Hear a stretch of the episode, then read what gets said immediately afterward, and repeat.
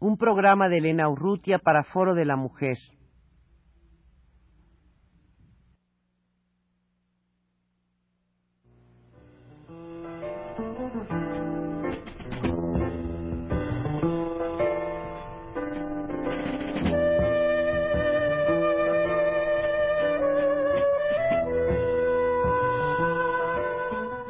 Foro de la Mujer.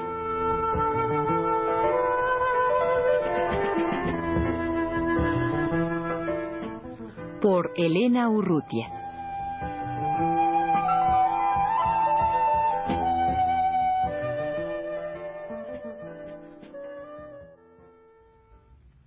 El 19 de diciembre se cumplen, de, este año se cumplen cuatro que Alaide Fopa fue desaparecida.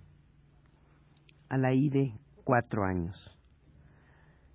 Hablar de una gran vida universal, no sé hasta dónde es estar conscientemente exponiendo a su manera una suerte de sistema panteísta y más concretamente de esa característica alma universal del mundo de los estoicos.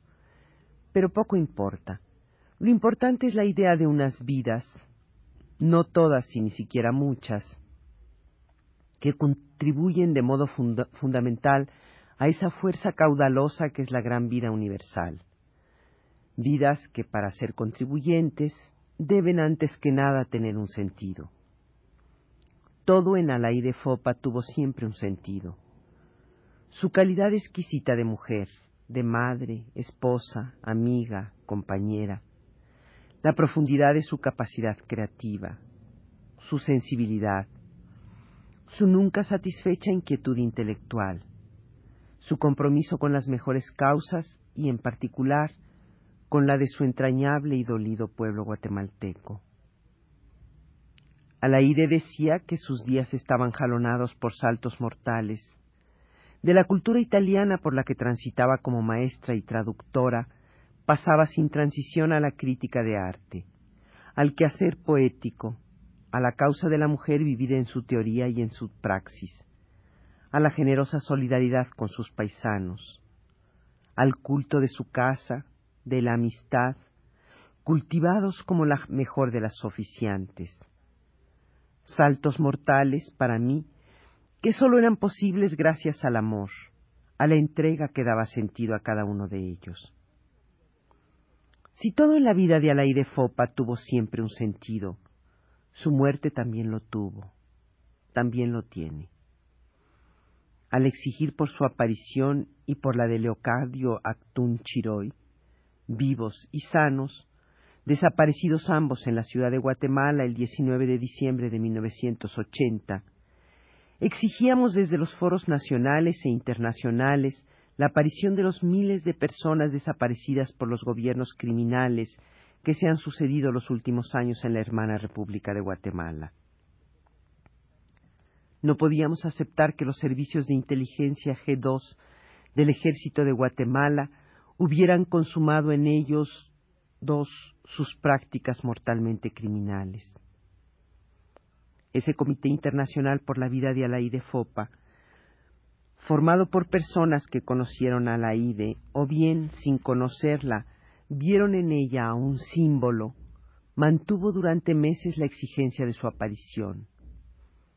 No se cumplían todavía dos años de aquel nefasto 19 de diciembre de 1980, cuando recibimos un par de cintas conteniendo una larga entrevista a su hija Silvia Solórzano Fopa, sostenida en algún lugar del departamento del Quiché, en Guatemala.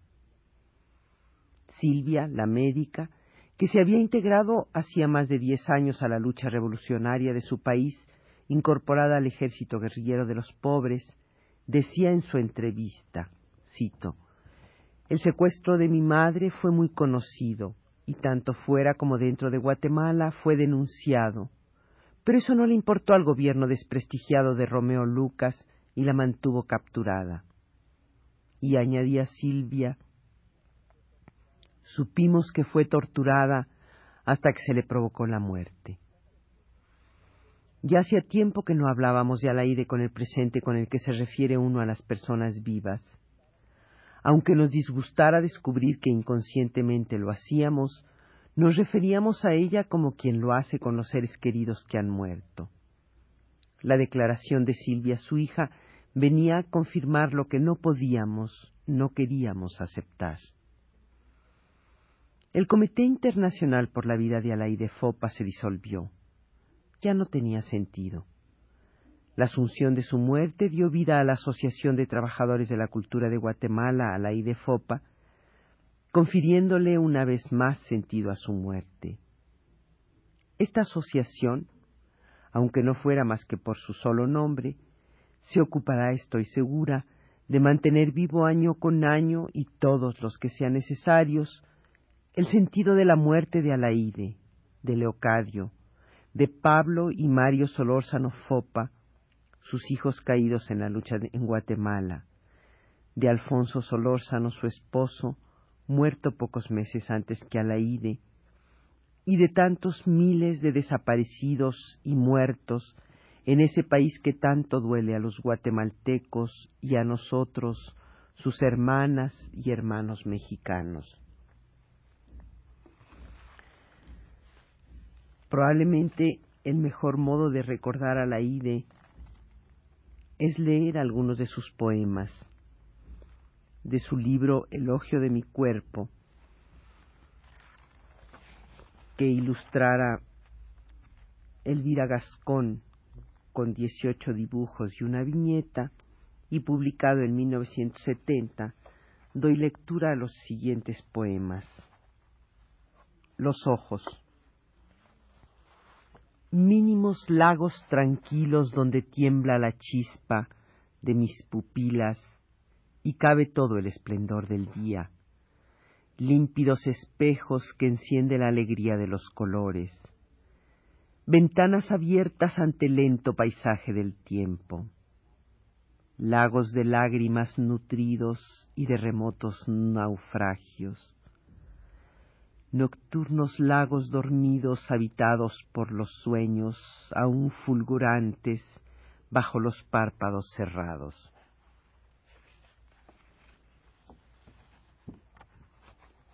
las cejas. Las breves alas tendidas sobre mis párpados sólo abrigan el espacio escaso en el que flota una interrogación latente, al que asoma un permanente asombro.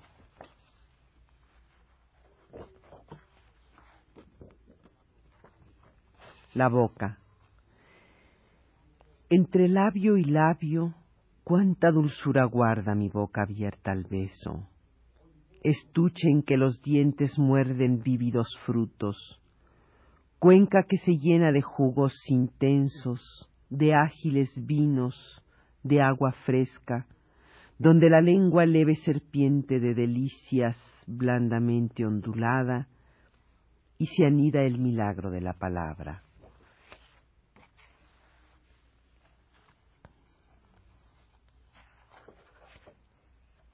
las manos. Mis manos débiles, inciertas, parecen vanos objetos para el brillo de los anillos, sólo las llena lo perdido, se tienden al árbol que no alcanzan, pero me dan el agua de la mañana, y hasta el rosado retoño de mis uñas llega el latido.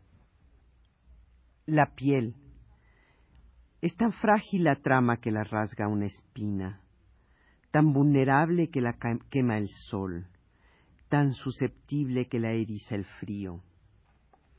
Pero también percibe mi piel delgada la dulce gama de las caricias, y mi cuerpo sin ella sería una llaga desnuda. La sangre, Secreto corre el torrente de mi sangre rápida. Inmenso es el río que en subterráneos meandros madura y nutre el ámbito de mi vida profunda. La cálida corriente que me inunda en la flor de la herida se derrama. El aliento. No sé de dónde viene el viento que me lleva. El el suspiro que me consuela, el aire que acompasadamente mueve mi pecho y alienta mi invisible vuelo. Yo soy apenas la planta que se estremece por la brisa, el sumiso instrumento, la grácil flauta que resuena por un soplo de viento. El sueño. Entamblando nido, mi corazón descansa, ni lo asombran los perdidos fantasmas que se asoman. Pasa por mi sueño la ola calma de mi respiro. En tanto olvido el tiempo de mañana se prepara, mientras estoy viviendo efímera muerte. Para terminar, doy lectura al poema El corazón. Dicen que es del tamaño de mi puño cerrado, pequeño entonces, pero basta para poner en marcha todo esto. Es un obrero que trabaja bien, aunque anhele el descanso, y es un prisionero que espera vagamente escaparse. Estos poemas a los que he dado lectura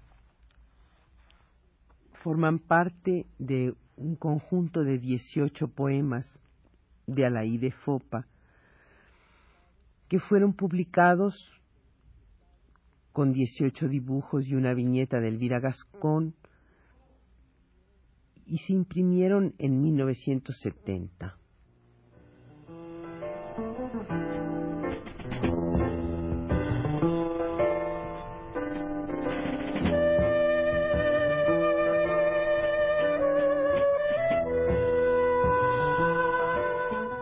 Foro de la Mujer.